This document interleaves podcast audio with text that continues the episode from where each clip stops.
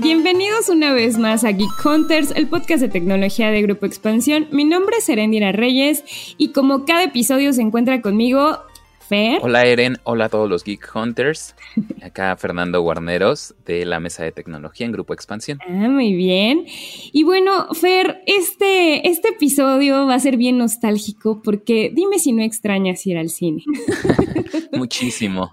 Es una de las cosas que más extraño de la de la vida prepandemia. Ya sé, la verdad es que viene un tema interesante, un tema de negocio, de cómo ha cambiado esta parte del streaming, cómo se han convertido los estrenos en una cosa bien distinta.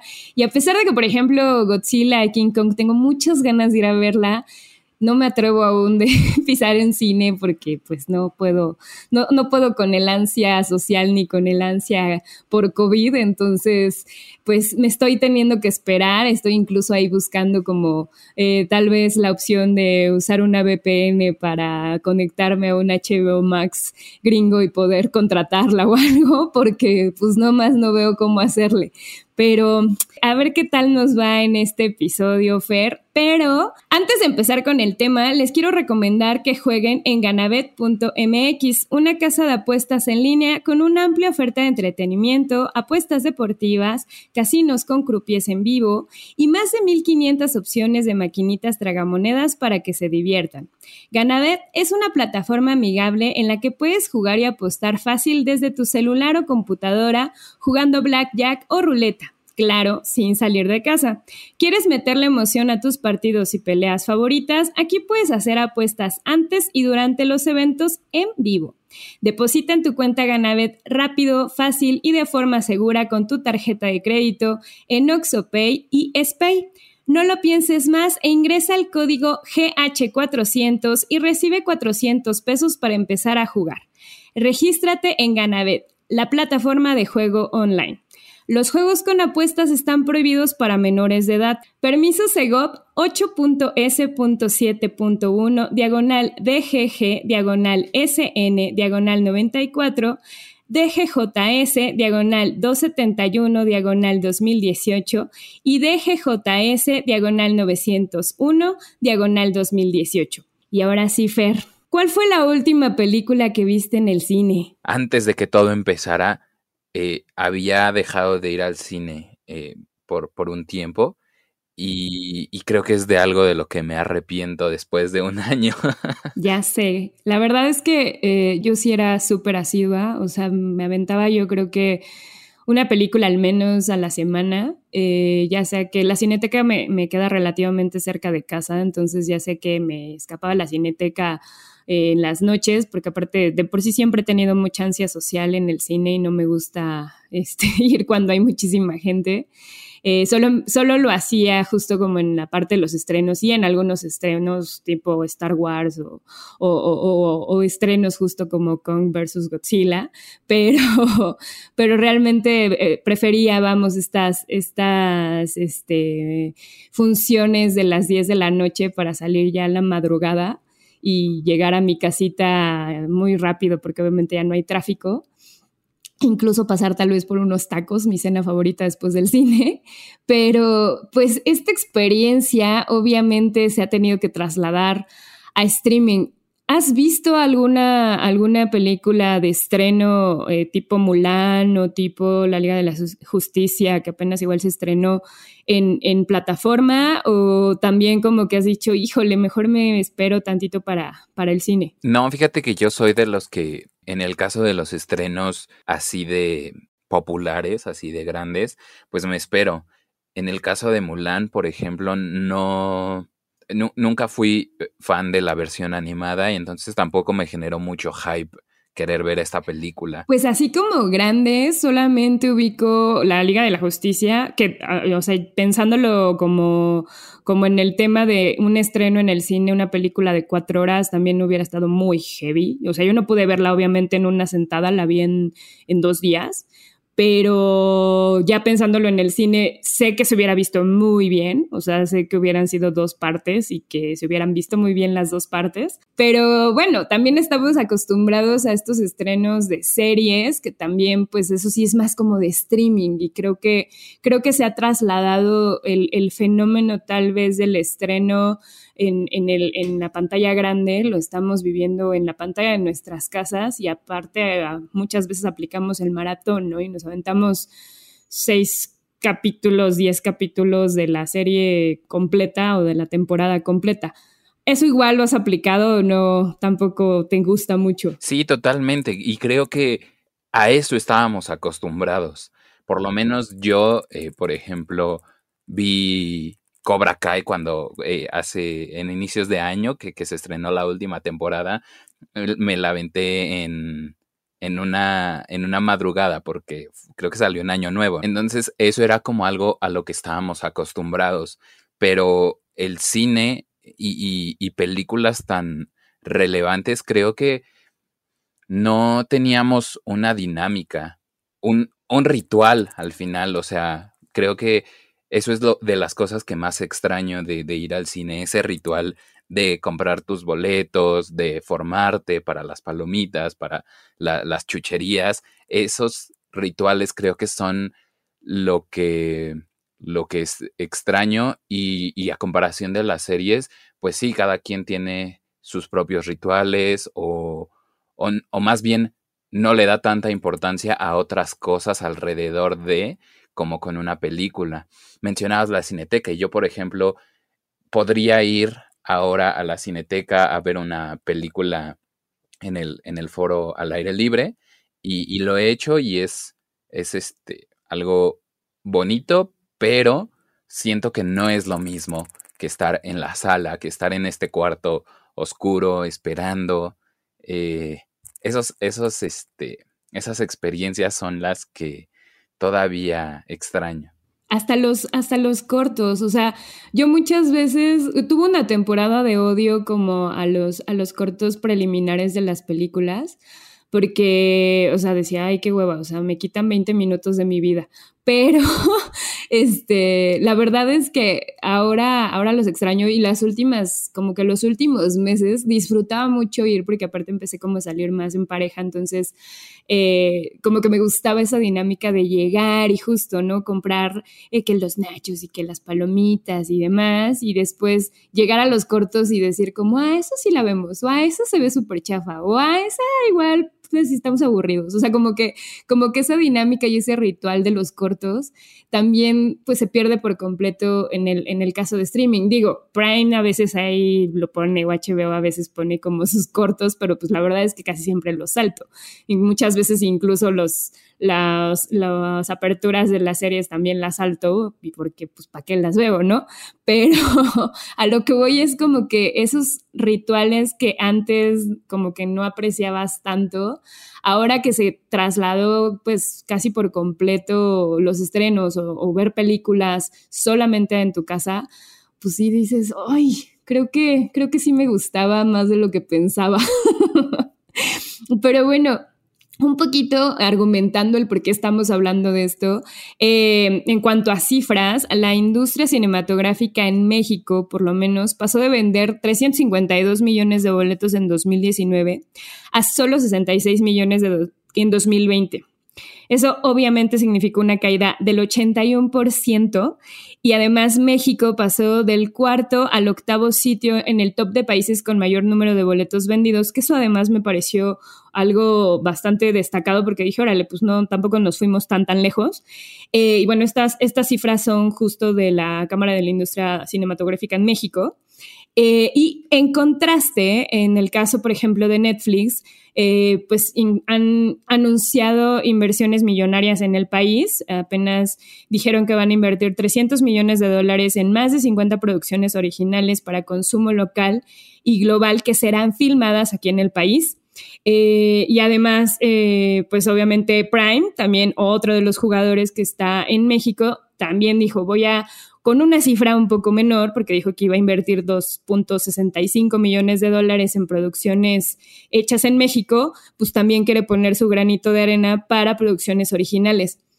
Y bueno, eso significa y, mucho de lo que justifican tanto Netflix como HBO Max como eh, Disney Plus es que el cine se va a convertir en un híbrido eh, de estrenos en casa y estrenos en cine, un poco similar a lo que pasó con Roma, pero ahora muchísimo más acelerado el proceso porque obviamente estamos encerrados y seguramente muchos de los geek hunters que están allá afuera no han ido al cine en más de un año como es nuestro caso y para que vuelvan a ir pues necesitan casi casi estar vacunados, que eso es mi justificante y eso para que suceda pues está un poco lejano. Tú, Fer, ¿cómo has visto esta parte del cine? O sea, ¿conoces a gente que ya esté yendo al cine? Eh, ¿Conoces justo estas cifras o has visto como algo que eh, en cuanto a noticia hayas dicho, híjole, pobre cine mexicano? Sí, yo también tengo eh, amigos relacionados con, con la crítica de, cine y, y, ellos son fieles creedores de que la, las dinámicas que teníamos antes de la pandemia van a regresar. Creo que sobre el tema de si al final o después de la pandemia vamos a tener un, combinado y de, cine tradicional y cine por streaming, creo que todo lo que ha sucedido durante este periodo nos, nos está demostrando que así va a ser. Por ejemplo, veía que a nivel mundial se prevé que para 2025 Netflix, HBO Max y Disney Plus cuenten con 1.340 millones de usuarios, lo que generaría 85 mil millones de dólares en ingresos globales. Y creo que por ahí se están dando cuenta también las industrias, los responsables de estas industrias, que no pueden dejar de al lado todas estas ganancias. Creo que estas cifras nos están demostrando que precisamente eh, el cine híbrido va a continuar nos guste o no, pero pues va a depender también de cada quien, ¿no? Es que, híjole, creo que, creo que ese es un, es un gran tema, sobre todo, yo lo veo el pivoteo, además interesante en la parte incluso de los premios, porque digo, Roma fue como eh, la película que justo logró como meterse en los premios Oscar y, ganar y, ser una, una eh, película pues original de Netflix que no había empezado originalmente así, o sea, en realidad se estaba rodando aparte y, Netflix adquirió los, los derechos después, ya como a la mitad de que se estaba rodando, eh, y eso hizo como, como que fue esta primera parte pero justo lo que, lo que mencionas en la parte de los precios, eh, no sé, en el caso, en el caso de la Liga de la Justicia de SAC, eh, creo que, digo, la película estaba en 300 pesos, si no mal recuerdo, como, como el precio tabulado, que en muchos se vino como mucho la parte de no, que la consigues en tal lado en 15 pesos, que la consigues en tal lado en 50 y demás, y al final terminaron tabulándole y dijeron, no, no, no, todas a 300 pesos y todo el mundo la, la consigue a 300 pesos yo imaginé como toda esta parte de familias, que bueno, obviamente podían ir a ver esa película porque pues era para, para jóvenes, para adultos y para niños. Em, en cuanto a precio, o sea, el, cine, vamos, democratizado en cierta forma, que al final pues pagas una, una suscripción y puedes pagar tal vez estos 300 pesos en tu casa y te puedes hacer tus palomitas en tu casa, que evidentemente te van a salir más baratas que en el cine. Te puedes hacer tus nachos y te van a salir más baratos que en el cine. Eh, o puedes comer fruta este, o otra cosa más, más saludable para, para que también sigas esa línea fit. Y es un poco menos costoso para las familias y creo que eso es lo que puede ser un factor determinante en que esta parte de cine híbrido eh, pueda tener éxito. Porque al final, ¿cuántas familias hay allá afuera que van a decir, híjole, o sea, de estar trasladando a toda la familia, de estar pagando el boleto de todos, de estar pagando las palomitas de todos? Pues es un, es un precio que vale la pena y que yo sí estoy dispuesta a pagar y que me gustaría volver al cine prepandemia, pero que ya después te pones a pensar como en los demás que sí tienen como familias más grandes y es muy atractivo pagar cierta cantidad por ver una película de estreno el día del estreno en la comodidad de tu hogar y si tienes una pantalla chida y tienes un sistema de sonido chido en tu casa, pues es algo que podría, la verdad, eh, repercutir para el futuro y es algo a lo que le están apostando, creo que también muchas tecnológicas eh, que se dedican a, lanzar televisiones y que se dedican a lanzar eh, productos de audio. Creo que están poniendo mucha atención en el cine en casa y están lanzando muchos productos cada vez más baratos y cada vez más enfocados como este tipo de público que al final si ya adecuas tu casa con un cine en casa, pues va a ser como ya más difícil que digas, bueno, voy al cine. Sí, creo que tienes mucha razón. Y, claro, yo estaba pensando en un sentido eh, muy individual, ¿no? Porque pues precisamente yo no tengo hijos, no tengo este, esta gran familia eh, que me represente un gasto mucho más relevante que, mi boleto y mis palomitas. Y, y sí, el, el, punto que mencionas es, es fundamental para el éxito de este tipo de, de, cine y en el sentido de las grandes producciones, por ejemplo, de Marvel y todas esas, creo que también puede ser un, un factor, o, Star Wars, los spoilers, porque pues rapidísimo lo puedes tener en tu casa justo cuando se estrena y ya no, no, no padeces estas eh, horas esperando a poder ver eh, Avengers en el cine y que te, cuenten la, el final de la película como esa escena de Homero, ¿no? Estoy de acuerdo. Y de hecho, creo que, creo que eso nos ha pasado, por lo menos a mí este año me pasó mucho con Mandalorian. Me chocaba, me súper chocaba entrar los viernes en la mañana a Twitter porque ya me spoileaban algo y era como, dude, no pude ver el episodio en la medianoche, o sea, tengo que dormir y tengo que trabajar, ¿qué hacen? O sea, y era muy frustrante de repente entrar y ya ver así el hashtag hasta arriba de lo que había ocurrido en el episodio y decir, bueno, pues ya medio me lo spoilearon, hasta silenciaba todo para ya no enterarme pero tenía que forzosamente verla el día viernes porque si no ya me contaban el capítulo completo en, redes sociales. Y eso creo que también es de las desventajas, en cierta forma, de, del streaming, ¿no? O sea, para ese tipo de producciones que además el público, pues sí es muy, muy, muy fan y muy clavado, pues obviamente sí se esperan a las 12 de la noche para, para ver el, episodio nuevo, ¿no? Y, es este fenómeno que también ha pasado mucho y que estamos muy acostumbrados en la parte de las series, pero pues con las películas igual. O sea, yo la verdad, la, la Liga de la Justicia no tenía tantas ganas de verla, pero me la antojaron tanto, o sea, vi tantas buenas reseñas y tantos amigos que me dijeron, no, es está buenísima que dije, bueno, está bien, voy a darle una oportunidad y ahí ya la fui a ver incluso pues lo más pronto que pude, ¿no? Pero siento que es que es otra forma de, es otro ritual al final del día, o sea, no es este ritual que mencionabas, como de irte a formar y que, por ejemplo, en un, en un estreno de Star Wars, pues es súper común que la gente se disfrace, que se vaya acá con sus espadas láser y que vayan vestidos de Jedi o de Darth Vader o etcétera.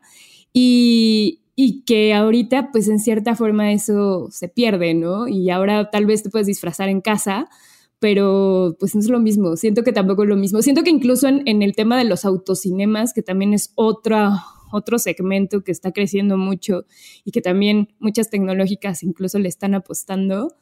Siento que igual es, es un formato completamente distinto. Estamos volviendo aquí a los años 70, 50 para, para estar en, en el autocinema, que tampoco yo no me he animado a ir, pero, pero que se me hacen rituales completamente distintos. Y sí no sé si vaya a volver el pronto, el, ritual del cine. O sea, yo no, yo tal vez podría atreverme a ir al cine, pero comprar comida y comer todavía me causa mucho conflicto. No, no sé, no sé tú, Fer. Sí, creo que es una, una de las cosas que todavía no hago. Es decir, tampoco eh, he salido mucho a, a comer a restaurantes. Digo, sigo pidiendo comida a domicilio, ¿no? Pero creo que el hecho de no sé, transportarte y luego ir a comer, aunque te laves las manos y todo eso, a un lugar en el que no, no confías tanto, creo que es un problema que, todavía no supero yo tampoco.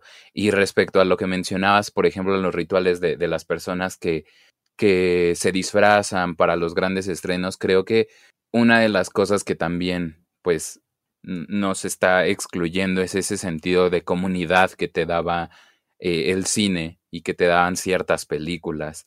Y también, por ejemplo, otra preocupación que a mí me genera es un poco el cine independiente o con, con un menor presupuesto, porque también ahí, pues, es, es un negocio que, que, se está bien dominado por todas las, las condiciones de la pandemia y, por ejemplo, se deben tomar medidas sanitarias durante las producciones muy grandes que a veces no se pueden gestionar este tipo de películas con bajos presupuestos. Hablamos eh, o hemos estado hablando de grandes producciones millonarias que, que sí pueden llevar a cabo todos los protocolos sanitarios, pero ¿qué está pasando con las otras que no cuentan con tanto dinero para, para proteger a toda su gente, a todo, todo el equipo de trabajo, ¿no? Estoy de acuerdo y además creo que si llegan a tener como la oportunidad de ser una producción, por ejemplo, de Netflix o una producción de estas, pues, este, empresas de, streaming que están apoyando al, cine, también siento que se van a, se enfrentan mucho a la parte del algoritmo y creo que eso es interesante ver cómo, cómo va a funcionar en el futuro, porque al final, pues el algoritmo se alimenta de todo lo que tú ves, pero pues lo que tú ves es mucho lo que está en tendencia. Entonces, si te ponen un top 10 y en ese top 10 algo te llama la atención, pues lo vas a ver. Pero este tipo de producciones, a no ser que justo seas muy fanático y que obviamente prefieras otros servicios de streaming tipo movie, que, que sí tiene como más este catálogo de, de películas independientes, el algoritmo es, está cañón de abatir porque lo vas construyendo tú. Entonces, de que algo es cierto y de que, la, de que mucho de lo que Netflix te pone es lo que tú mismo quieres ver, también tiene mucho que ver en lo que Netflix quiere que veas. Entonces, obviamente va a priorizar mucho de, las producciones que llega a tener y si se llega a colar alguna de estas, si el camino incluso para, para este tipo de películas estando dentro de estas plataformas, siento que sí es más complicado que, que, en el cine. Digo, en el cine era muy complicado porque a nivel de distribución, pues muchas veces tenía, era, era muy costoso poder exhibirlas y era muy costoso que, que, las, que las recibieran, o sea, o las exhibían y iban 5 o 10 personas a ver la película y quedaba una semana solamente exhibida. Pero aquí pues es exactamente lo mismo, o sea, solamente la distribución y la exhibición tal vez no dure una semana, va a durar un mes, pero después se pierde por completo y si el algoritmo no te permitió verlo, pues creo que también ahí eh, está un poco complicado para los, para los independientes, pues poder sobresalir y eso está muy, muy intenso. Sí, y hablando de, algoritmo, también hay que tener en cuenta estas nuevas eh, herramientas que piensan implementar plataformas como Netflix o, Amazon Prime Video, de, de, que se reproduzca al azar algo, ¿no? Algo que va en relación con tus intereses, sí, pero en ese azar se pierden o se pueden perder muchísimas cosas eh, muy valiosas que igual te pueden interesar, pero no están dentro de lo que puede ser popular o no. De acuerdo. ¿Y has aplicado, o sea, yo sí he aplicado un poco el ver el cine como con amigos, o sea, como Netflix Party y esto de esta función que tiene Disney Plus, como de que estén en varias pantallas viendo al mismo tiempo un, un programa o una película y, es como, bueno, lo más cercano tal vez a estar viendo en el cine con tus amigos una película de estreno. Siento que es como lo más cercano que he tenido de convivir con mis amigos en el cine. Eh, ¿Tú la has aplicado o, es una función que, se ha aplicado poquito? No, sí, yo la he aplicado, por ejemplo, con, con mi pareja. Eh, pues estamos a veces a la distancia y, y pues veamos este, películas juntos, pero creo que hay dinámicas en este tipo de herramientas que que me parecen antinaturales al cine, como estar platicando en una sala de chat, ¿sabes? Porque te, te dan esa opción, ¿no? Que, que, puedas comentar algo sobre la película o, lo que quieras ahí en una sala de chat pues es algo que nunca pensarías hacer en una sala de cine o incluso platicar, ¿no? Entonces son como cosas que, o sea, ha sido una muy buena herramienta para, para estos tiempos, pero también tiene sus peros. Sí, estoy de acuerdo. Yo lo he aplicado justo haciendo videollamada así como en WhatsApp y, los tengo así como a mis amigos y mientras estamos viendo la peli. Pero justo, o sea, lo pienso y es exactamente lo mismo. O sea, de las cosas que más detesto en el cine es que la gente saque su teléfono y se ponga a revisar mensajes. Es como, no, o sea, estás en el cine. Aguántate dos horas de no ver qué está pasando en el mundo, por favor. O sea, yo odio a la gente que se sale a contestar y eso que yo soy muy adicta al teléfono, pero, pero es como, estás en el cine, disfruta la película, estás en la pantalla. Y ahora que veo películas ah, en, en, en casa, pues ni yo misma la respeto. O sea, estoy viendo la película y de repente me llega un mensaje y veo el mensaje, porque pues obviamente sé que no molesto a nadie con mi luz, si acaso a mi novio o a mis amigos, si es que están y que estamos en la oscuridad, tal vez enojen un poco, pero pues no va a ser lo mismo a que un dude completamente extraño me diga, oiga, no manches, o sea, porque sacas tu teléfono, ¿no? O sea, sí, siento que también es, es bastante antinatural eh, muchas de las prácticas que estamos adoptando ahorita con el, con el cine en casa. Pero bueno, ya vamos a tener que cerrar un poco el podcast porque ya estamos llegando al final y me gustaría saber qué es lo que está pasando allá afuera. O sea, al final ¿Cuál fue la última película que fueron a ver? ¿Cuándo fueron al cine por última vez? ¿Lo extrañan? ¿No lo extrañan? ¿Sienten que este formato de cine híbrido ya se quedó forever? ¿Sienten que va a regresar el cine y vamos a seguir yendo a ver películas con nuestras palomitas y nuestros nachos? ¿Consideran que las palomitas y los nachos en el cine también es una aberración? Por favor escríbanos a través del hashtag Geek Hunters en todas las redes sociales de expansión o bien nos pueden encontrar directamente a nuestras cuentas personales, que en mi caso me encuentran en Twitter como Eresina Eresina y en Instagram como Eres Eresita.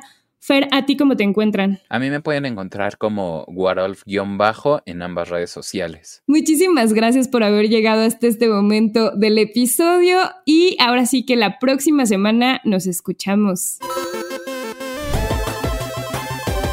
Geek Hunters. Los negocios detrás de tus gadgets. Geek Hunters.